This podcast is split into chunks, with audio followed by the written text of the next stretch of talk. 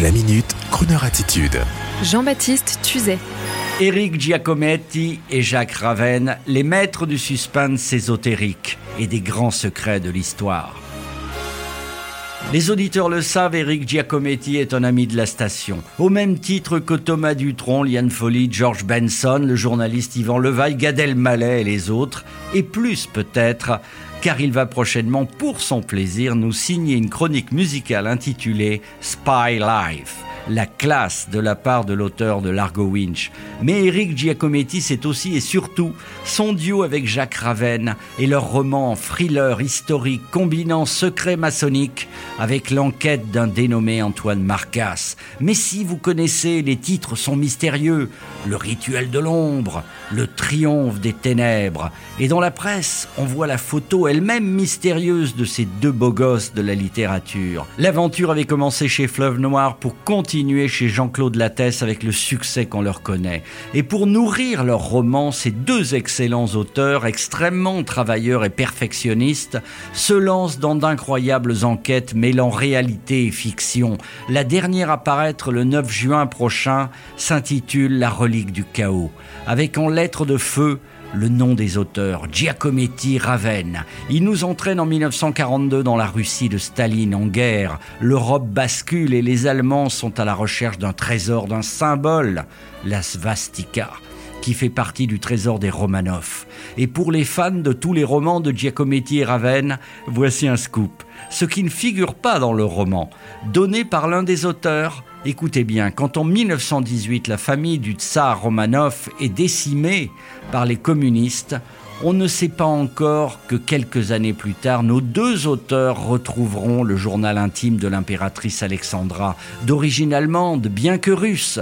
Sur ce journal intime à la couverture en cuir, une impression en relief, celle d'une svastika, bref d'une croix gammée, qui à l'origine était un symbole indien porte-bonheur, et dans son journal intime d'autres croix gammées. Nous sommes dans les années 10. Au mur de ses appartements, des ornements représentant une croix gammée. Un mystère qui va donner du mal à l'âme à des générations d'historiens dans le plus grand secret. Ce symbole était-il pour l'impératrice le symbole indien du bonheur ou serait-il celui d'une société secrète dont elle aurait fait partie? Ça y est, vous êtes dans l'histoire, dans le mystère, la suite dans le roman La relique du chaos, Giacometti Raven, apparaître le 9 juin. Et tout de suite, une chanson clin d'œil à nos auteurs auditeurs de Crooner Radio. Un crooner espion, bien sûr. There's a man who leads a life of danger. Everyone he meets, he stays a stranger. With every move he makes, another chance he takes, odds are he won't live to see tomorrow. Secret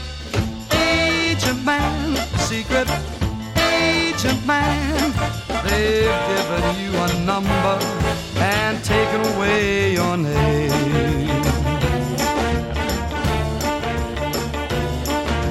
Beware of pretty faces you may find. A pretty face can hide an evil mind. Oh, careful what you say. Don't give yourself away. Odds are you won't live Secret agent man, secret agent man. They've given you a number and taken away your name. Sunning on the Riviera one day, then bleeding in a Bombay alley next day. And if the wrong word slips while kissing persuasive lips, odds are you won't live to see tomorrow. Secret agent man, secret agent man, they've given you a number and taken away your name. Secret agent man, secret agent man, they've given you a number and taken away your name. Only got a number, secret agent man. They're taking away your name. Secret agent, secret agent. He is a spy, secret agent. Bleeding in a Bombay alley. Kissing every Sue and Sally. Secret agent. Retrouvez la Minute Crooner Attitude de Jean-Baptiste Tuzet en podcast sur le crooner.fr.